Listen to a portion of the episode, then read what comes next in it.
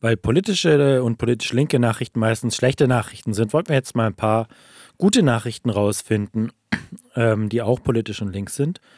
Ähm, daher jetzt äh, erstmal eine Nachricht aus Argentinien, die ein Vorbild für Deutschland sein könnte. Argentinien beschließt Vermögensabgabe. Deutschland sollte dem folgen, schrieb die Freiheitsliebe am 6. Dezember 2020. Als erstes Land der Welt hat Argentinien und seine linkssozialdemokratische Regierung mit der Einführung einer Vermögensabgabe für die Reichsten auf die sozialen Verwerfungen infolge der Corona-Krise reagiert. Diese wird von ca. 12.000 Menschen bezahlt werden müssen und dürfte dem Staat etwa 3 Milliarden Euro bringen. Äh, und zwar wird es so laufen, ab einem Vermögen von 200 Millionen Pesos, ca. 2 Millionen Euro, wird eine gestaffelte Vermögensabgabe eingeführt. Für jeden Peso Vermögen über 200 Millionen Insgesamt äh, werden dann zwei bis fünf Prozent des Vermögens gezahlt werden müssen. In Deutschland fordert die Partei Die Linke ähnliche Abgaben, allerdings mit deutlich größeren Abgaben für die Superreichen in diesem Land. In einer Studie, die von der Linksfraktion im Bundestag in Auftrag gegeben wurde, wurde durchgerechnet, was ein solches Modell bringen würde. Dazu ein Zitat aus der Studie der Linksfraktion.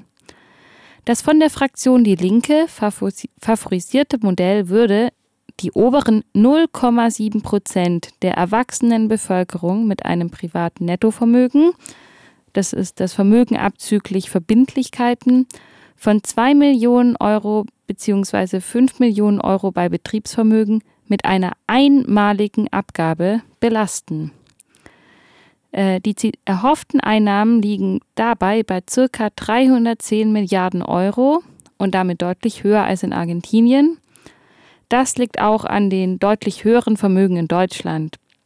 Dies beträgt in Deutschland aktuell 12 Billionen Euro und davon liegen 3,8 Billionen bei dem reichsten 1 Prozent. Und diese Gruppe der Superreichen äh, die während der Krise weltweit sogar noch deutlich reicher geworden ist, wäre es, die in Deutschland die Vermögensabgabe zu zahlen hätte.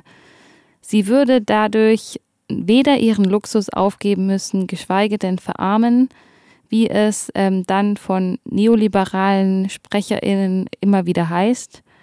Sie würde unglaublich reich bleiben, auch nach dieser Vermögensabgabe aber der Staat hätte dann eben 310 Milliarden Euro mehr und würde das dann hoffentlich sinnvoll auch ausgeben. Und dann noch eine gute Nachricht in Deutschland.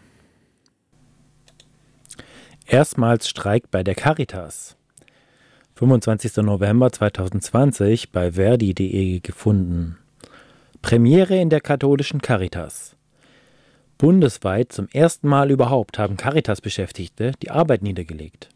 In diesem Fall der Liebenau Leben im Alter GmbH.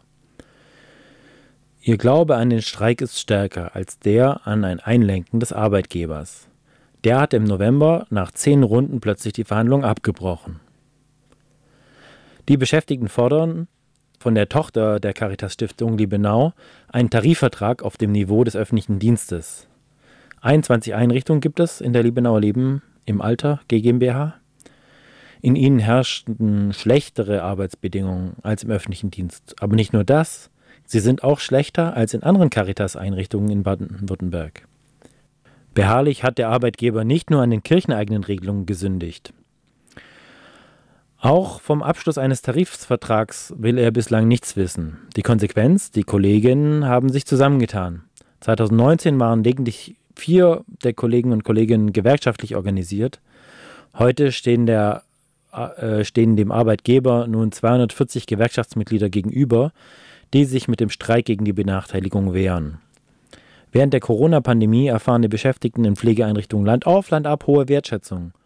Ausgerechnet ein Arbeitgeber mit konfessionellem Hintergrund sucht in dieser Situation die maximale Konfrontation mit seinen rund 850 Mitarbeiterinnen und Mitarbeitern dass wegen der Niederlegung der Arbeit niemand zu Schaden kommt, darauf achtete Verdi auch bei der Stiftung Liebenau.